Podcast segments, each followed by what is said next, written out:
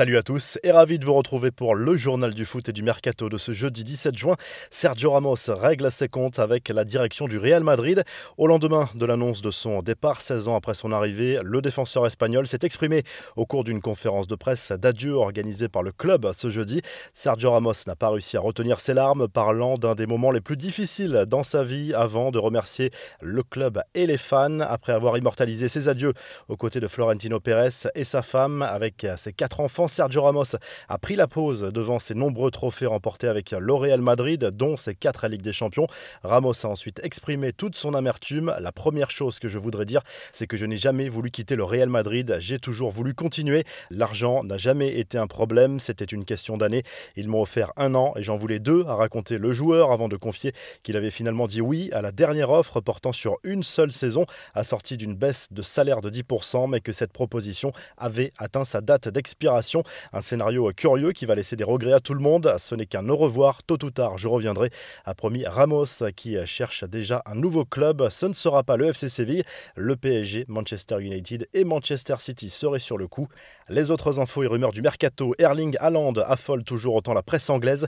Le Daily Mail fait un point sur l'avenir de l'attaquant du Borussia Dortmund ce jeudi et explique que la Première Ligue séduit le joueur. Les deux clubs de Manchester sont sur le coup, mais Chelsea a peut-être un coup d'avance. Les Blues auraient ouvert les pourparlers pour un transfert potentiel de 170 millions de livres sterling, 200 millions d'euros.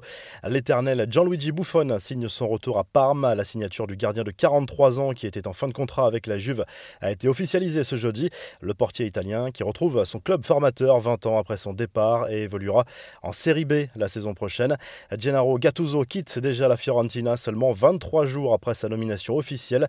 À l'origine, selon la presse italienne, un désaccord sur le mercato. Le nom de Rudiger Garcia est évoqué pour lui succéder sur le banc.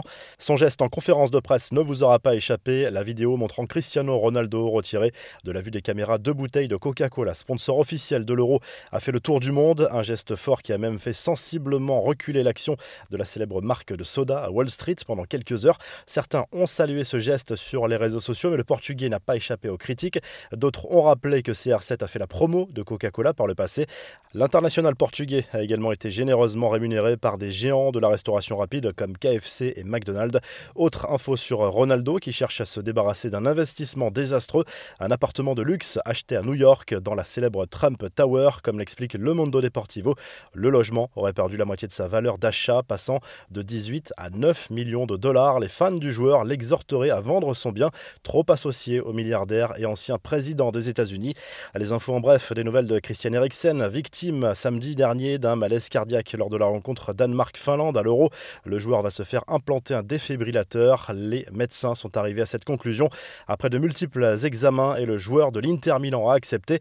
La carrière du joueur est clairement à mettre entre parenthèses. Selon la presse italienne, Eriksen ne pourra plus jouer en Serie A avec ce défibrillateur. Direction l'Amérique du Sud avec la Copa América. On suivra avec attention le match entre le Brésil et le Pérou dans la nuit de jeudi à vendredi.